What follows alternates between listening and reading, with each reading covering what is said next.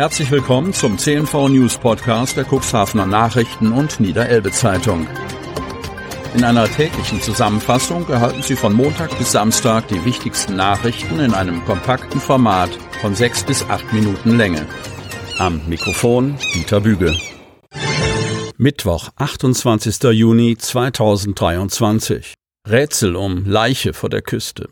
Cuxhaven. Auf einer Sandbank in der Außenweser wurde am Montagnachmittag eine Leiche gefunden. Viel ist über den tragischen Fund aber noch nicht bekannt. Handelt es sich bei der Leiche um eine der beiden vermissten Personen aus Cuxhaven? Die Leiche ist am Montag auf der Sandbank Hoher Knechtsand gefunden worden. Das bestätigt Stefan Herz, Sprecher der Polizei Cuxhaven auf Nachfrage unseres Medienhauses. Ein anonymer Hinweisgeber hat gegen 15 Uhr die Wasserschutzpolizei kontaktiert und von der Leiche berichtet. Die Kollegen sind dem Hinweis nachgegangen und haben tatsächlich eine Leiche gefunden. Der Leichnam wurde dann von der DLRG-Ortsgruppe Dorum und mit Hilfe der Berufsfeuerwehr Cuxhaven geborgen. Angaben zur Identität konnte die Polizei nicht machen. Ob es sich bei der Leiche um eine der beiden vermissten Personen aus Cuxhaven handelt, ist unklar. Die Leiche ist stark verwest, sagt Stefan Herz. Auch das Geschlecht der Leiche sei noch unklar. Eine Obduktion ist angeregt. Herr des Verfahrens ist die Staatsanwaltschaft. Ihr obliegt nun die Entscheidung, ob eine Obduktion angeordnet wird und ob die Leiche in die Rechtsmedizin nach Hannover oder Hamburg überführt wird. Mit Ergebnissen einer Obduktion rechnet Herz frühestens zum Ende der Woche. Der Fund wurde der Wasserschutzpolizei anonym gemeldet. Die Untersuchungen, so Herz, dauern an.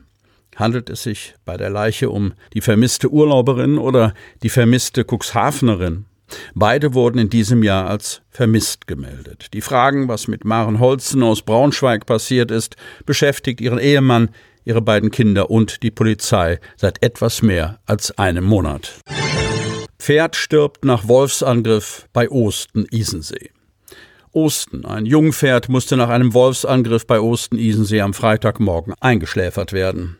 Osten. Ein Jungpferd musste nach einem Wolfsangriff bei Osten-Isensee eingeschläfert werden. Uwe Wiechers fand drei seiner Hannoveraner zum Teil schwer verletzt in einem Fleet. Es reicht. Es muss etwas passieren, sagt Wiechers. Damit ist es nicht allein. Die klaffende Bauchwunde, aus der das Modderwasser lief, die Bisswunde am Hals des Hannoveraners, ein grauenvolles Bild, das auch Uwe Wiechers sichtlich mitgenommen hat. Der Anruf kam morgens um 8 Uhr nach der Weidekontrolle.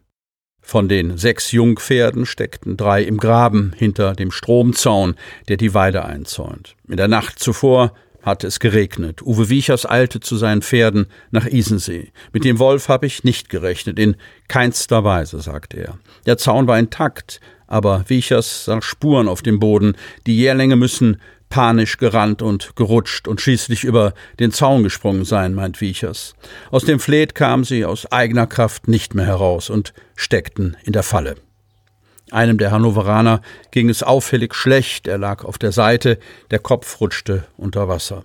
Beim Rausziehen aus dem Graben mit dem Trecker sah Uwe Wiechers erst die Verletzungen. Die Bauchdecke war offen, ein klaffender Riss aus der Gruppe. Am Hals war er auch verletzt. Die riesigen Wunden und dann noch das Moorwasser, dem Jährling, war nicht zu helfen. Der Tierarzt schläferte das entkräftete Pferd an Ort und Stelle ein. Verletzt sind auch die anderen beiden, aber sie werden es schaffen. Sie brauchen jetzt erstmal Ruhe. Arbeitsboot am Oste-Sperrwerk bei Neuhaus gesunken. Ein Arbeitsboot ist am vergangenen Wochenende beim Oste-Sperrwerk bei Neuhaus gesunken. Das teilt das Wasserstraßen- und Schifffahrtsamt, kurz WSA, Elbe Nordsee mit. Laut der Behörde in Cuxhaven sei die Havarie glimpflich ausgegangen. Philipp Kiss, Außenbezirksleiter in Cuxhaven des WSA, teilt mit, dass das Arbeitsboot einer Firma erlaubterweise an den Dalben in unmittelbarer Nähe zum Oste-Sperrwerk zwischen Neuhaus und Balje lag. Nachdem das ehemalige Militärschubboot, das sieben Meter lang und zwei Meter fünfzig breit ist, am Sonnabend aus ungeklärter Ursache gesunken war, habe das WSA die Firma informiert, die daraufhin sofort Bergungsarbeiten einleitete. Glücklicherweise befand sich zum Unglückszeitpunkt niemand an Bord. Am nächsten Tag wurde das Schubboot geborgen. Wie Kiss erklärte, sei es auch nicht zu einer Verunreinigung des Gewässers gekommen. Nach WSA-Angaben seien die Ermittlungen der Polizei dementsprechend schnell beendet worden.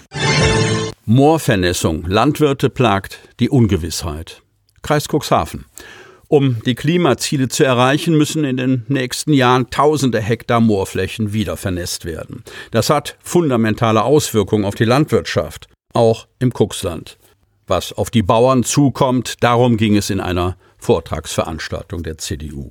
Niedersachsen ist das moorreichste Bundesland Deutschlands. Fast 400.000 Hektar Moorböden liegen zwischen Nordsee und Harz, ein Drittel der bundesweiten Moorfläche. Die meisten dieser Moore sind durch land- und forstwirtschaftliche Nutzung sowie den Torfabbau über viele Jahrzehnte stark dezimiert und entwässert worden. Jedes Jahr entweichen laut Landesregierung 10,6 Millionen Tonnen CO2-Äquivalente aus den Mooren und kohlenstoffreichen Böden Niedersachsens. Das entspricht 11 Prozent der gesamten niedersächsischen Treibhausgasbilanz. Damit soll Schluss sein.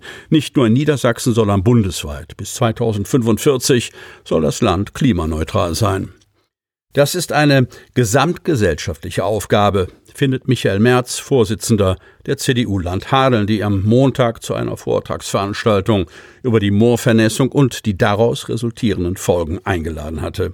Der Landkreis Cuxhaven sei von den Plänen stark betroffen, so Merz. Schließlich würden die Moore und kohlenstoffreichen Böden rund 35 Prozent der Kreisfläche ausmachen. Das sind etwa 68.000 Hektar.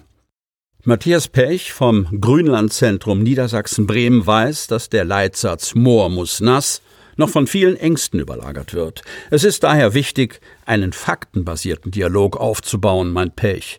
Das Fundament dafür hat das Grünlandzentrum in seinem Faktencheck Moor gelegt. In dieser Studie beschreiben die Experten mit konkreten Zahlen, welche wirtschaftlichen Folgen die nationale Moorschutzstrategie für das Bundesland Niedersachsen haben könnte. Sie hörten den Podcast der CNV Medien. Redaktionsleitung Ulrich Rode. Produktion Win Marketing. Agentur für Text, Ton und Kommunikationstraining.